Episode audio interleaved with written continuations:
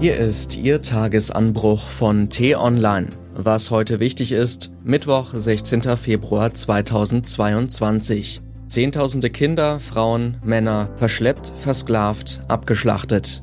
Warum Deutschlands Unterstützung für die Ukraine und Osteuropa eine historische Verpflichtung ist. Geschrieben von Florian Harms, gelesen von Lars Feyen.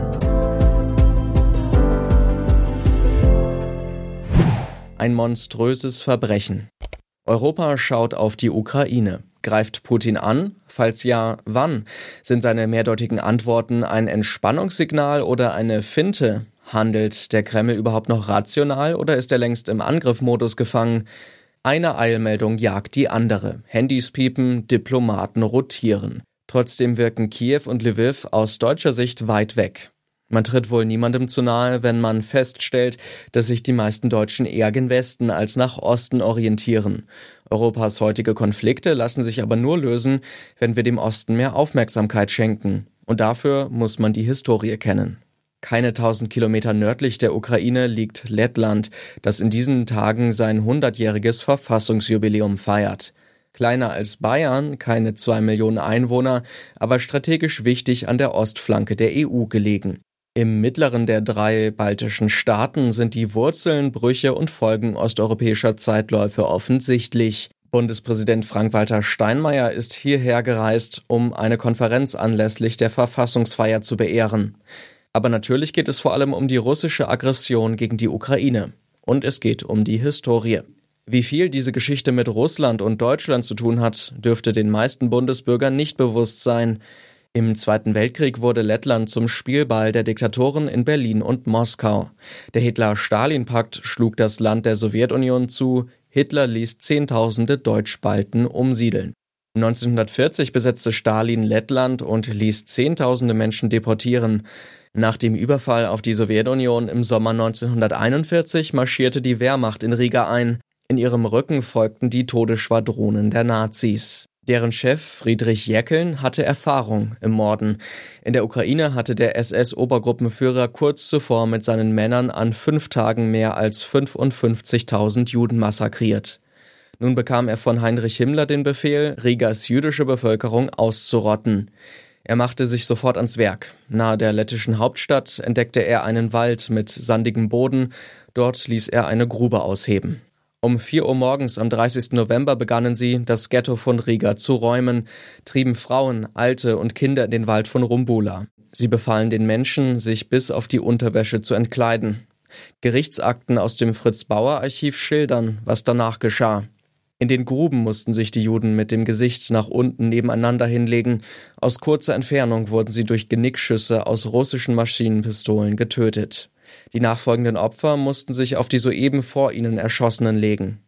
Als Stunden später die letzten Schüsse verhalten, waren 15.000 lettische und weitere 1.000 aus Berlin verschleppte Juden tot.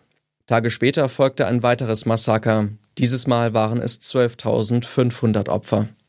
Auf die physische Vernichtung folgte die Auslöschung der Erinnerung. Nach dem Krieg versuchten die Sowjets, die russischen und deutschen Verbrechen an den Letten totzuschweigen.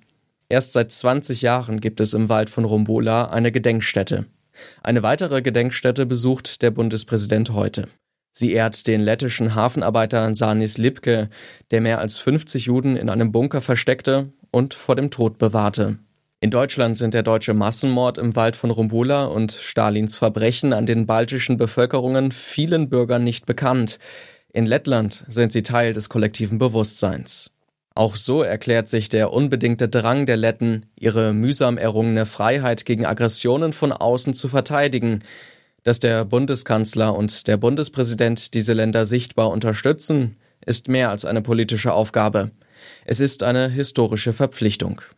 Das sollte man im Nachrichtengewitter dieser Tage nicht vergessen. Was heute wichtig ist.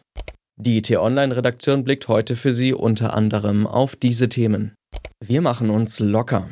Wenn sich die Ministerpräsidenten heute Nachmittag mit dem Kanzler treffen, steht die wichtigste Botschaft bereits fest. In den meisten Bundesländern sollen viele Corona-Regeln entfallen. Und auch Vernunft kehrt ein. Markus Söder will nun doch Recht und Gesetz akzeptieren und die Impfpflicht in Kliniken und Pflegeheimen durchsetzen.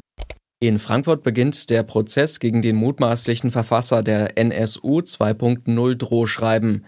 Der Mann soll fast 70 Briefe und E-Mails mit Beleidigungen und Morddrohungen an eine Anwältin, Politikerinnen und Beamte verschickt haben. Doch war er wirklich ein Einzeltäter?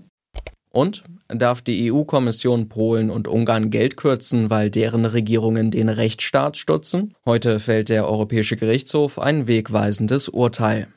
Diese und andere Nachrichten, Analysen, Interviews und Kolumnen gibt's den ganzen Tag auf t-online.de.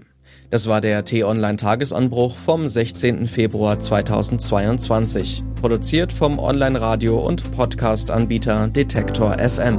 Den Podcast gibt's auch auf Spotify. Einfach nach Tagesanbruch suchen und folgen. Ich wünsche Ihnen einen frohen Tag. Ihr Florian Harms.